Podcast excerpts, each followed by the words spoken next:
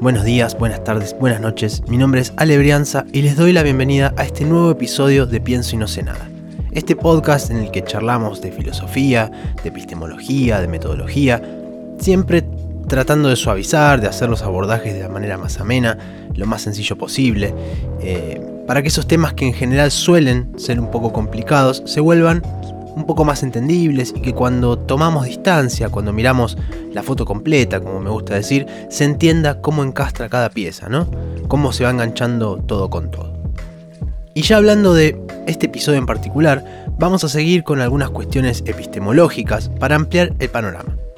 Recordemos que así arrancamos, ¿sí? todos los episodios eh, de la primera tanda tuvieron que ver más con temas ligados a la epistemología, después y en base a eso pudimos anclar algunos conceptos muy troncales en relación a los primeros pasos en lo que a la metodología refiere y ahora hace unos episodios paramos la pelota y retomamos a la epistemología para incorporar algunas herramientas eh, que nos permitan precisamente seguir adelante. Y como cada vez se va complejizando más esta trama que estamos tejiendo, es que nos toca ir poniendo algunos apoyos y sumar este tipo de contenidos. Y es por eso que este episodio va a tratar sobre el sentido común, que es un tema polémico, calentito podríamos decir, que vamos a abordar desde los aportes de Alfred Schutz. Vamos como siempre con un mini resumen. Eh, como decíamos recién, venimos de dos episodios en los que retomamos un poco la epistemología, siendo que estuvimos eh, charlando primero de hermenéutica, su contexto histórico y demás, y por otro lado de los valores ético-políticos que se ven implicados de una u otra manera en los procesos científicos. Con esto dicho, tenemos que tener en cuenta que para poder avanzar sobre estos temas que continúan, eh, de una u otra manera vamos a tener que tener frescas estas cositas porque Schutz, de nuevo, va a llegar con las diferencias entre las ciencias naturales y las ciencias sociales, el impacto o la importancia, podríamos decir, del contexto, que él le va a llamar de una manera particular, y esto, a esta altura, bien sabemos que se apoya en el criterio de demarcación que tanto Popper eh, como Hempel, Lakatos, Kuhn eh, o Feyerabend trataron, ¿sí? obviamente cada quien con su enfoque. Entonces, antes de meternos de lleno, como siempre decimos en este momento, y sea por donde sea que, estén escuchando, por YouTube, por Spotify o, por cualquiera de las plataformas de podcast, primero que en lo posible no se olviden de suscribirse al canal, de dar follow y darle a la campanita para que les lleguen los episodios nuevos. Y después, bueno, precisamente esto que decíamos, ¿no? Más vale que si llegaron a este episodio salvando un parcial o preparando algún tema en particular, también vale, porque es cierto, pero la invitación es a hacer el recorrido completo de los episodios pasados, que ya son bastantes y que complejizan bastante también el entramado que tenemos. Pero por sobre todo, para no quedarse afuera de ninguna de las referencias cruzadas, ni de ningún concepto que salga a flote en este episodio en particular y que tenga que ver con algún tema pasado. Eh, bien, los textos. Para esta ocasión, y en realidad como, hemos hecho con todos estos planteos troncales que hemos ido trayendo en distintos episodios, vamos a utilizar un texto del mismo Alfred Schutz que se llama El problema de la realidad social, que es un libro que, que sale en el año 1962 y que en realidad reúne varios textos y estudios de Schutz sobre diversas cuestiones que giran alrededor de un problema que para él es fundamental y que es lo que denomina la socialidad y aunque en su mayoría eran textos que ya habían sido publicados, es verdad que estaban dispersos y que en algunos casos eran difíciles de conseguir.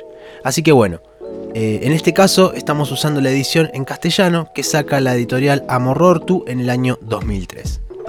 Y tenemos eh, en este librito un capítulo que se llama Primera parte sobre la metodología de las ciencias sociales, que va a ser eh, como nuestro eje, ¿no? Porque la mayoría de los temas que vamos a tratar los vamos a sacar de acá.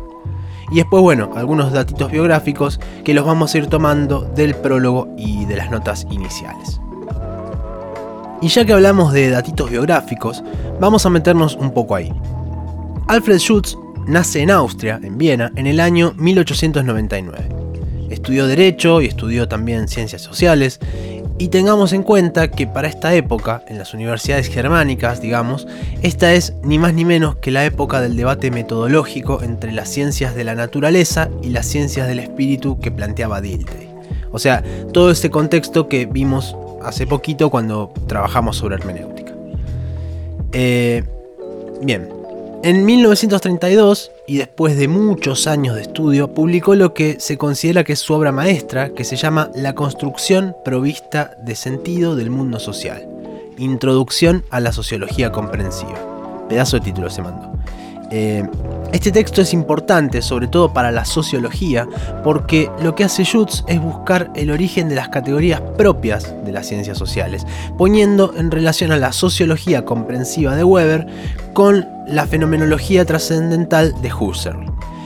Esto lo comento no porque tenga que ver con los temas que estamos trabajando, porque, porque no, eh, pero más que nada porque a partir de que Schutz le manda este texto a Edmund Husserl, eh, este lo invita a formar parte de su equipo de investigación en Freiburgo y ahí medio que se forja una relación que mantienen tanto en persona como por carta hasta la muerte del propio Husserl. Y esto por supuesto modela en gran parte el pensamiento de, Alfred Schutz.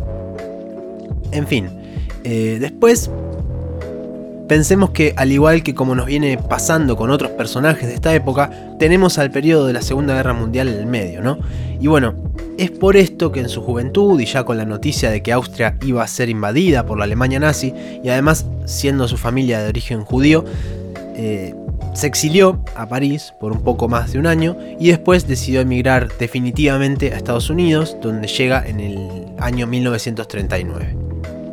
Y ya en los Estados Unidos eh, se integró relativamente pronto al ecosistema académico, porque fue invitado a participar eh, de la fundación de la Sociedad Fenomenológica Internacional, a integrar el comité de redacción de la revista que publicaba esta organización, y después, bueno, fue primero conferencista y después profesor del Departamento de Estudios Superiores de Ciencias Políticas y Sociales de la New School for Social Research de Nueva York, compartiendo también con colegas y varios amigos que también habían sido discípulos de Husserl, digamos, amigos de sus años mozos en Europa.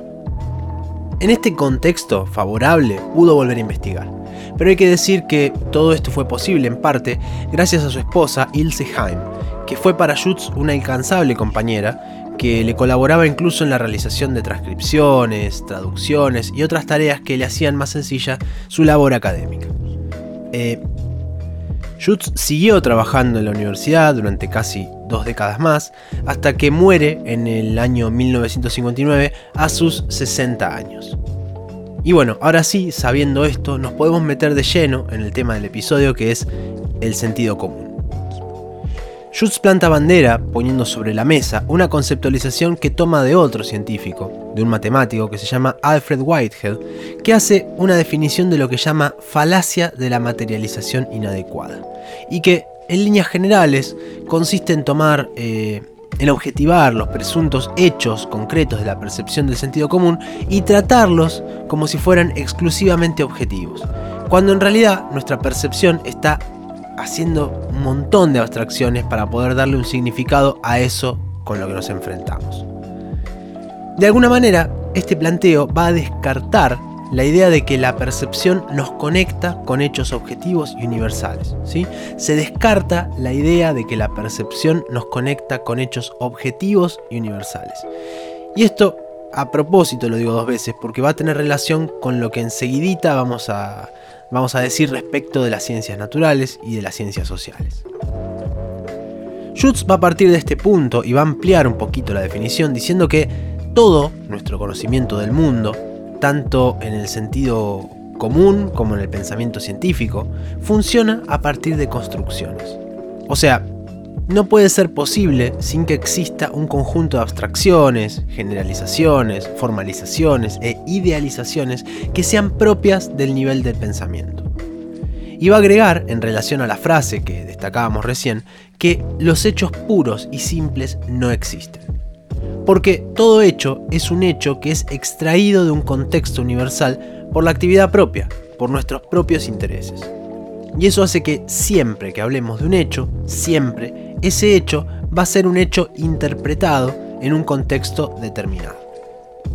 Y con esta forma de entender a los hechos, llegamos a su forma de diferenciar sustancialmente a las ciencias naturales de las ciencias sociales.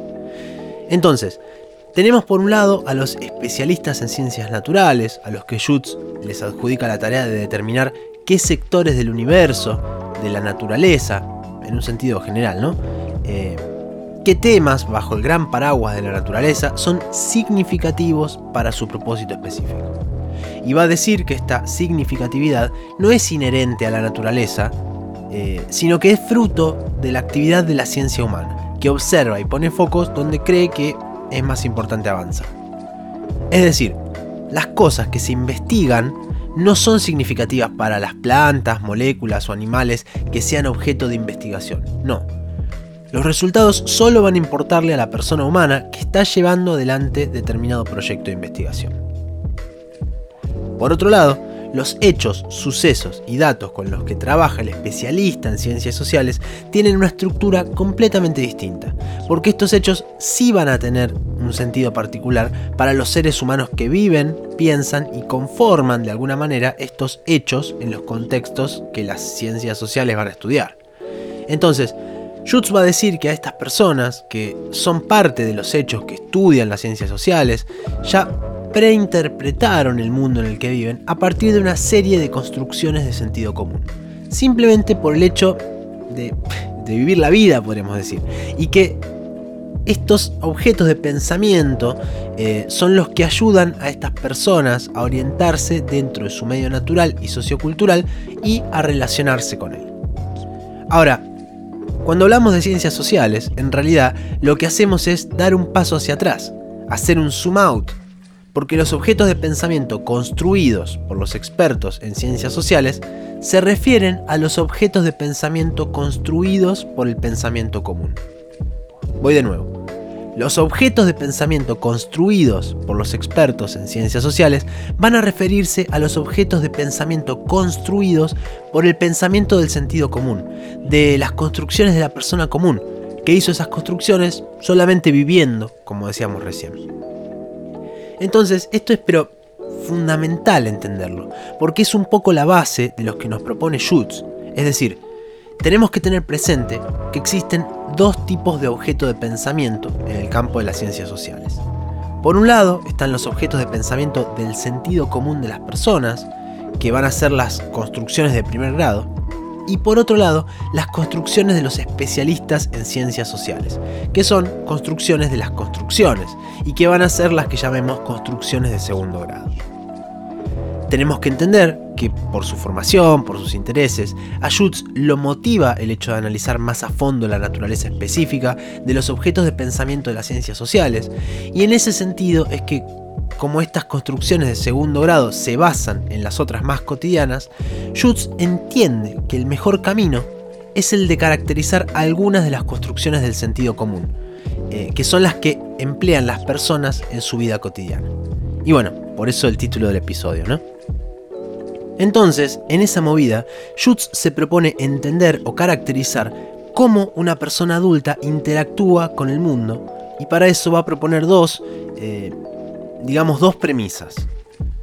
La primera es que el mundo con el que interactuamos es un mundo que ya ha sido experimentado e interpretado anteriormente por otras personas, a las que podemos llamar predecesores.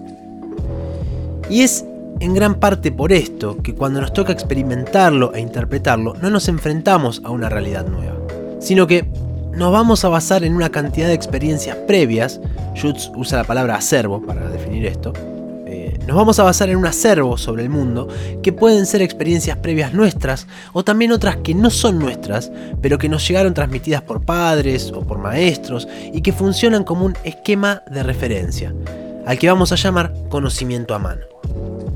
Y de acá podemos desprender la segunda premisa, y es que ese mundo que percibimos a través del conocimiento a mano no lo vamos a ver como una colección de objetos aislados, sino que cada una de, esas situaciones, cada uno de esos objetos, va a tener cierta familiaridad y trato previo, que hace que podamos considerar una suerte de experiencias típicas, es decir, poder anticiparnos a cosas que pueden llegar a pasar según la situación que estemos presenciando. Por ejemplo, vemos un vaso de vidrio en el borde de una mesa y no lo vemos como una cosa aislada.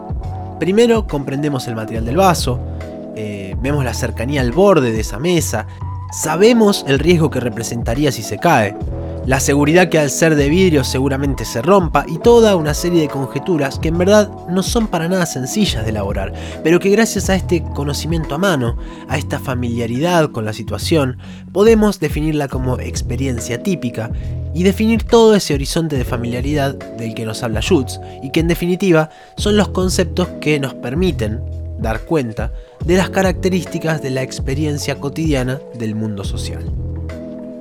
Ahora, la cosa se nos va a complicar un poquito porque este mundo social del que hablamos no es un mundo privado, destinado a la experiencia personal, sino que es un mundo intersubjetivo. Y es intersubjetivo porque vivimos con otras personas, con quienes guardamos vínculos de todo tipo, desde afectivos, laborales, eh, y porque vivir en este mundo implica en cierta manera comprender a los demás y ser comprendidos a la vez por estas otras personas. Y esto va a ser determinante en otra cosa. Va a ser determinante en el hecho de que mi conocimiento del mundo no va a ser nunca un asunto privado mío, sino que va a ser indiscutiblemente un conocimiento intersubjetivo también. En palabras de Schutz, es un conocimiento socializado, lo cual también va a tener ciertas características o aspectos, podríamos decir, de los cuales Schutz toma tres. En primer lugar, lo que él denomina la reciprocidad de perspectivas o la socialización estructural del conocimiento. Después, el tema del origen social del conocimiento o la socialización genética del conocimiento. Y por último, la distribución social del conocimiento. Para no perder el hilo, vamos a ir ampliando de a poco, eh, una a una, de estas premisas para ver qué implica detenernos en cada una de estas paradas. Decíamos recién sobre la reciprocidad de perspectivas o la socialización estructural del conocimiento.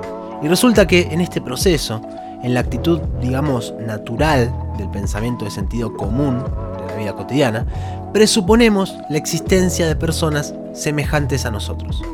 Y cuando decimos semejantes me refiero a que presuponemos que esas personas cuentan con una inteligencia similar a la nuestra. Y esto tiene ciertas implicancias, sobre todo en el hecho de que los objetos que están en este mundo compartido van a ser, en principio, accesibles por el conocimiento de estas personas también. Ahora, sin embargo, sucede que muchas veces, en más de una ocasión, el mismo objeto puede llegar a significar algo diferente para mí y para cualquiera de mis semejantes. Y esto se va a dar básicamente por dos motivos. El primero es que normalmente no compartimos la misma distancia con los objetos que las otras personas. Es decir, tenemos distintas condiciones de distancia física y eso cambia las posibilidades de verlo, de escucharlo, de tocarlo. Y particularmente eso puede hacer variar la percepción de ese objeto para cualquiera de mis semejantes. Por ejemplo, si el objeto del que habláramos fuera un sándwich que tengo servido en mi plato, las condiciones de verlo en detalle y de poder manipularlo van a ser distintas a las que tenga una persona que esté viendo la situación desde otra mesa. No va a poder ver el detalle del relleno del sándwich, tampoco va a poder tocarlo y por lo tanto, según este planteo de Schutz, la valoración final eh, de ese objeto va a ser distinta. Y el segundo motivo es lo que Schutz llama la situación biográficamente determinada que podríamos decir que es como lo que en episodios pasados definimos como el contexto, como todos aquellos factores que fueron influyendo en nuestra construcción como sujetos. Eh, Jutz va a decir que esta situación biográficamente determinada y la de una persona semejante van a diferir, al menos en cierta medida, por el hecho de no ser la misma persona. Y esto va a implicar que podemos tener distintos propósitos, distintos sistemas de significatividades y demás que van a hacer precisamente que le otorguemos un valor diferente al mismo objeto. Y así todo, a estas diferencias que Schutz encuentra entre las perspectivas individuales de dos personas, las va a trascender, las va a superar mediante la puesta en práctica del sentido común, que nos ofrece dos herramientas para conciliar estas subjetividades. La primera es la llamada idealización de la intercambiabilidad de los puntos de vista. ¿Sí? La intercambiabilidad de los puntos de vista, que va a implicar que si la otra persona estuviera en mi lugar, su valoración sí sería parecida a la que tengo yo desde este objeto. Volviendo sobre el ejemplo del sándwich, si la persona de la otra mesa estuviera en mi lugar, si pudiera tocarlo, verlo y valorarlo como yo lo hago en este momento, ¿sí? Es por eso que hablamos de intercambiabilidad de puntos de vista. Y la otra herramienta va a ser la llamada idealización de la congruencia del sistema de significatividades. La idealización de la congruencia del sistema de significatividades. Las repito porque Schutz es muy de categorizar y tipificar y bueno, para no perdernos en el medio del desarrollo entre tanto nombre y categoría. Lo que nos va a decir de esta congruencia de las significatividades es que hasta que se explicite lo contrario, al menos a los fines prácticos, es decir, en lo más superficial de cualquier asunto, estas diferencias biográficas o de contexto de las que hablábamos recién no van a ser tan significativas como para dejarnos afuera de una valoración generalista. Es decir, hay un masomenismo que podemos asumir respecto a cómo la otra persona, por más que tenga su propio devenir histórico, su propio contexto, eh, su propia crianza, formación y demás, eh, y esto es así, ¿sí? a menos que la otra persona manifieste activamente que su valoración es otra, eh, podemos pensar que al menos en este plano superficial su valoración va a ser parecida a la nuestra. Volviendo al ejemplo del sándwich, yo puedo asumir, mediante el sentido común, que si a mí me pareció rico, a otra persona también le puede llegar a parecer rico. Y esto lo podemos pensar hasta que venga precisamente la otra persona y nos diga lo contrario.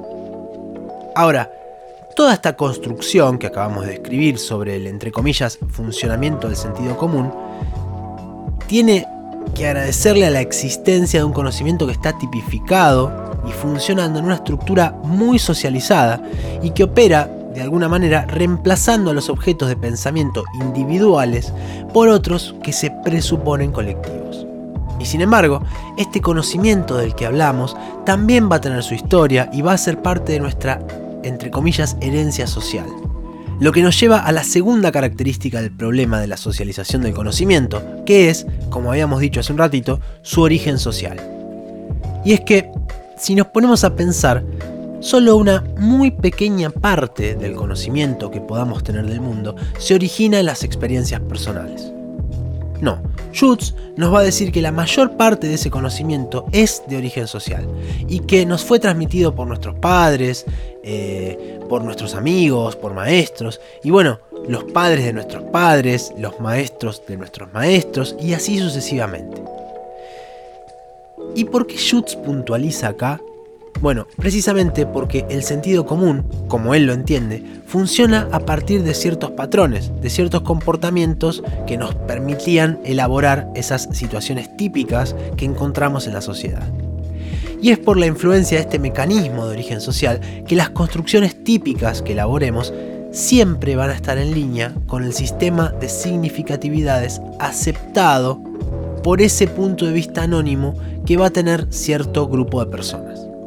Y a esto lo podemos entender como lo que a veces podemos llamar tradición, usos y costumbres tal vez, eh, que tienen que ver con estos valores que vienen de generación en generación. ¿no? Y esto nos lleva a la tercera y última característica del problema de la socialización del conocimiento, que es la distribución social del conocimiento. Si tomamos este planteo sobre las perspectivas recíprocas, tenemos superada, casi sin lugar a duda, la cuestión de que mi conocimiento real sea potencialmente el conocimiento de otras personas semejantes y viceversa. Y esta situación se va a complejizar si pensamos que no solamente hay diferencias entre lo que alguien conoce en relación a lo que conoce su semejante, sino también en el modo en cómo conocen ambos los mismos hechos. Schutz va a decir que el conocimiento tiene muchos grados, ¿sí? de claridad, nitidez, precisión, familiaridad. Y por si ya lo están imaginando, acá lo que entran en juego son las especializaciones que cada persona pueda tener y vuelva a alguien experto en un campo e ignorante en muchos otros, que es lo que suele pasar, ¿no?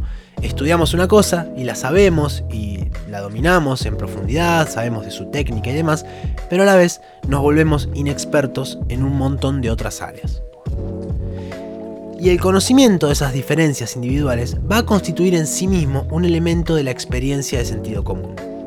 Schutz pone este ejemplo, y se los leo textual. Yo sé a qué médico o abogado competente debo consultar y en qué circunstancias típicas he de hacerlo.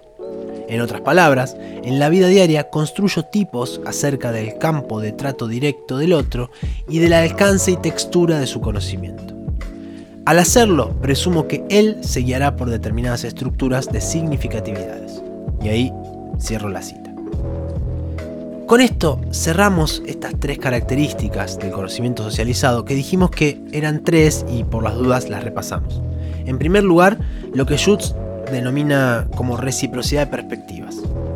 Después, el tema del origen social del conocimiento. Y por último, esta cuestión de la distribución social del conocimiento. Bueno, vamos a avanzar. Y yo sé que seguro ya hay cierto agotamiento a este punto, porque sí, es denso Schutz en su forma de plantear, hay que decirlo. Pero como siempre, acá tratamos de hacerlo lo más digerible posible. Entonces, vamos a tirar del ovillo un poquito más y abordar el último tema de este episodio protagonizado por el sentido común, que tiene que ver con la estructura del mundo social y su tipificación por parte de las construcciones del sentido común. Y para avanzar, vamos a dar un pasito atrás que nos permita tomar carrera. Decíamos que como persona, como cualquier ser humano, nacido en el mundo social y viviendo eh, mi existencia cotidiana en este mundo, lo experimento como algo que está construido alrededor del lugar que yo ocupo en él. Y dijimos que a esto Schutz lo llama situación biográficamente determinada. Y a esta situación biográficamente determinada le podemos agregar dos variables con las que podemos en verdad enriquecer la definición. La primera es la variable del tiempo, lo que va a darnos por resultado que esas otras personas en las que se referencia mi propia existencia, mi propia situación, van a poder ser contemporáneas, que son quienes eh, con quienes podemos llegar a establecer un intercambio, pueden ser predecesoras sobre las cuales no vamos a poder actuar, pero que tenemos que tener claro que sus acciones pasadas y sus resultados están influyendo en el mundo actual, y por último, las personas que van a ser sucesoras, que tampoco, eh, por supuesto, tampoco podemos interactuar con ellas, pero que van a estar limitadas o influenciadas por posibles acciones eh, propias que pongamos en marcha en el presente. Eso en relación a la variable tiempo. La segunda variable que vamos a incorporar es la espacial, porque va a haber algunos contemporáneos con quienes podamos compartir además de una relación temporal, una relación de lugar, de espacio, a los que Schutz denomina asociados, diciendo precisamente que lo que sucede entre contemporáneos asociados es una relación cara a cara. Por supuesto, hoy por hoy, con todas las posibilidades que nos brinda la virtualidad, las videollamadas y la ubicuidad con la que contamos gracias a Internet en términos amplios, eh, hoy cabería pensar con una amplitud esta perspectiva de relación cara a cara que plantea Schutz, porque sí, obviamente se ve muy toqueteada ¿no? con esta lógica de Internet. Pero teniendo esto en cuenta, y para no irnos por las ramas, sigamos con el planteo. Schutz dice que cada uno de los asociados se haya implicado, de cierta manera, en la biografía del otro, porque al menos durante un tiempo crecen juntos o envejecen juntos, viven juntos, podría decirse. Y esto lo remarca porque en esa relación particular el sentido común baja la guardia, porque lo que sucede es que terminamos aprendiendo la singularidad individual de esa otra persona en su situación biográfica única. Y por el contrario, cuanto más alejados estemos de un contemporáneo, cuanto más anónima sea esa construcción que hacemos de otra persona, tanto más alejados vamos a estar de conocer esa individualidad. Y ustedes se estarán preguntando cómo engancha esto con lo previo, o bien por qué lo traemos eh, en este momento como, como un cierre, ¿no? como un broche de cierre. Bueno, esto tiene una importancia fundamental para Schutz en función de las metodologías de investigación social.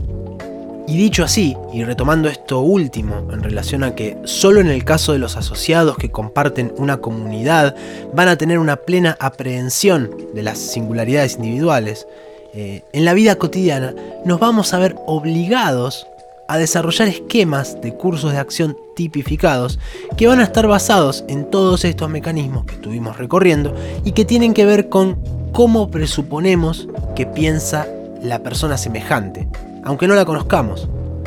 Y es por esto que la conclusión de todo este desarrollo para Schutz es que la comprensión no puede ser concebida solamente como una herramienta metodológica para obtener mejor conocimiento de lo social, sino que se trata de la forma misma en que captamos el mundo cultural intersubjetivo que nos rodea. ¿sí? La comprensión no puede ser concebida solo como una herramienta metodológica, sino que se trata de la forma misma en que captamos el mundo cultural que nos rodea. Y esto va a tomar forma a partir de estas herramientas, de estos recursos que nos brinda en gran parte el sentido común y sus construcciones. Eh, y con esto, ahora sí, llegamos al momento de retomar, de recapitular, de mirar un poquito sobre nuestra espalda, porque todo lo que fuimos planteando durante el episodio, como decíamos recién, fue bastante y fue bastante denso, ¿no?